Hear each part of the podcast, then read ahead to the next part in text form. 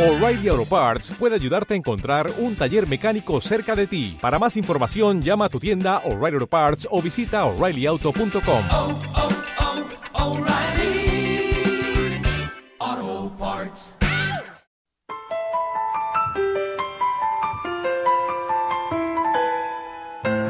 Nos damos un paseo por el patrimonio inmaterial de nuestra provincia. ¿Y qué es el patrimonio inmaterial? Dirán ustedes, pues todo tipo de relatos, de hechos que han llegado de forma difusa, mm, no porque tengan una fuente periodística o literaria clara, sino que son, eh, pues por decirlo de una forma sencilla, historias que se cuentan, que circulan, que narran, que se narran, que están en el ambiente que nadie puede atribuir de forma concreta a nadie, pero que un grupo de personas conocen, que además son los informantes. Juan Díaz, muy buenas tardes, bienvenido. Hola, muy buena. Recordamos que Juan Díaz es el periodista del CEPIAF, el Centro de Patrimonio Inmaterial Almeriense y Fronterizo, que es eh, la entidad de la Universidad de Almería que recopila este conocimiento, este saber difuso, disperso, pero persistente. Podríamos, no sé si sería otra definición científica de, la cultura inmaterial, del patrimonio inmaterial, pero creo que se ajusta bastante bien. Es, algo difuso, pero, pero que persiste, que, que, se prolonga en el tiempo y con la labor que estéis haciendo en el CPIAF seguro que va a ser así, porque queda una constancia documental de, ese, de esos relatos que, que están en el aire. Bueno, avanza el tiempo, Juan. ¿De, de qué nos vais, de qué nos vas a hablar hoy? Pues el, ya que nombre del CEPIAF. estamos cerca de la Semana Santa, así que vamos a hablar de, de vírgenes, de, de santos. Y, y bueno, eh, rescatamos esas leyendas de, del Centro de Patrimonio Inmaterial almeriense y fronterizo. Como en otros puntos de la geografía española, los informantes disponen de bellas historias que no podemos dejar pasar en este programa de Canal Sur Radio. Todos estos relatos llegan a través de Nieves Gómez, una profesora de didáctica de la lengua y la literatura de la Universidad de Almería, que dispone de un archivo audiovisual de más de 25 años. Ahora sí, empezamos.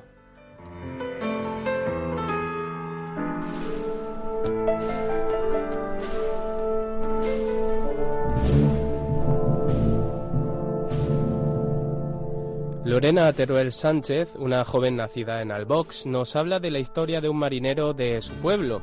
Como todos los días salía a realizar su labor como pescador en aguas mojaqueras. Una tarde mientras faenaba, el cielo empezó a tornarse gris y surgió la tempestad que hizo zozobrar con fuerza el barco a punto de naufragar. Este, sumido en desesperación, se encomendó a la patrona del pueblo, la Virgen del Saliente, o cariñosamente conocida como la Pequeñica, debido a su reducida talla. Tal era su devoción que le publicó que le suplicó una y otra vez que si lo salvaba de este peligroso trance, le construiría una grandiosa ermita con tantas puertas y ventanas como días tiene el año.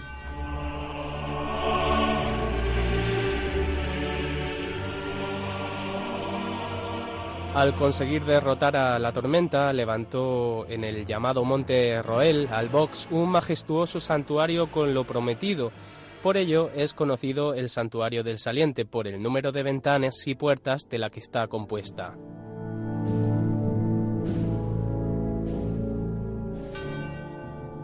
María Victoria González Aránega añade varios datos más sobre esta creencia. Según nos cuenta, el marinero se hospedó en una posada cuando llegó al box y tuvo un diálogo con un fraile que llevaba una imagen de una virgen, pues al verla, el marinero se dio cuenta de que era la que se le apareció en la mar. Otra mañana, el fraile se había ido dejándole la imagen allí. Se cree que el fraile es un arcángel del Señor.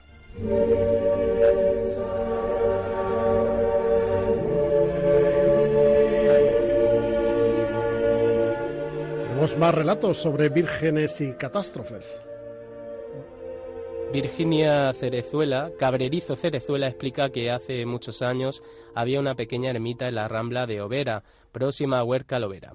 En aquella ermita se hallaba una virgen a la que todo el pueblo adoraba.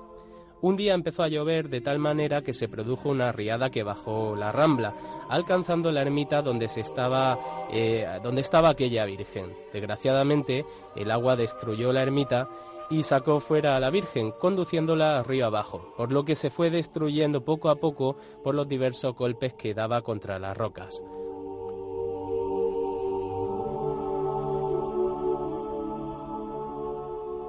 Hoy en día hay una réplica exacta la Virgen del Río y todos los años la sacan en romería por la misma rambla donde fue destruida la anterior.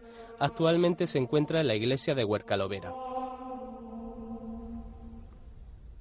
Una leyenda con cierto misterio. Según Víctor Alfonso Escobar, nuestro informante, una mujer prometió a la Virgen del Rosario que pediría limosna para comprarle un manto por haber salvado a su hijo.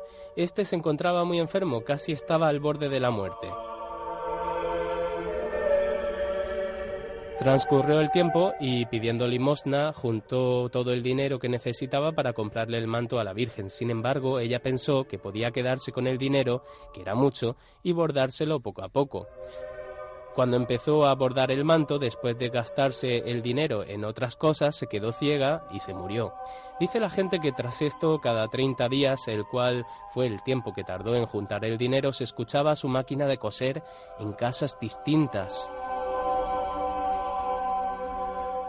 Para acabar con la sección, un bello relato que, eh, según los datos que eh, nos habéis aportado, facilita Daniel Oliva Baños, la leyenda que cuenta es de Ujíjar, en la provincia de Granada, sobre la Virgen de su parroquia y la patrona de la Alpujarra, Nuestra Señora del Martirio. Cuentan que allá por el siglo XVI la Alpujarra se hallaba inmersa en la rebelión de los moriscos lo que sucedía era que los moriscos odiaban a los cristianos y entraban en los lugares sagrados de estos para destrozar todo lo que se encontraban a su paso. La Virgen corrió esa mala suerte y entre los destrozos que intentaron hacer con ella se halla un hachazo. Además, la arrastraron e intentaron incendiarla. Finalmente, esa Virgen acabó arrojada en un pozo porque no pudieron destrozarla, después de haber sido utilizada incluso como puente. Según cuentan, muchos años posteriores se realizó una limpieza en dicho pozo, desconociendo completamente que la Virgen se hallaba en él. Quienes limpiaron aquel pozo e intentaron sacarla contemplaron cómo el busto de la Virgen se iluminaba y ésta decía algo así como Martirio es mi nombre, Martirio me llamo clamor hoy día utilizado por todos sus fieles. Desde este momento, la Virgen del Martirio, más conocida como Nuestra Señora del Martirio, es proclamada como la patrona de la Alpujarra y aquellos que le rindan culto serán protegidos por ella. Además, el pozo en el que fue hallada es ya un lugar de culto y de fe, donde se dice que aquellos que lancen una moneda podrán pedir un deseo a la Virgen del Martirio y será concedido por ella. Estos han sido los relatos que hoy ha seleccionado el CEPIAF, el Centro del Patrimonio Material eh, Almeriense y Fronterizo de la Universidad de Almería. Son eh, pequeñas muestras de ese eh, saber que circula, que persiste con el paso de los lustros, de los años y que ahora tendrá un soporte documental después de que el análisis de las grabaciones, de las fuentes documentales, de las eh, fuentes también audiovisuales, eh, pues quede, eh, genere, mejor dicho, un registro catalogado y ordenado. Así que en esas también os dejamos cuando no estéis aquí los miembros del CPAF contándonos estas leyendas. Juan, muchas gracias por estar una tarde más en Almería Nora Sur y te esperamos dentro de dos semanas. Hasta la próxima. Almería en Hora Sur con Carlos Juan.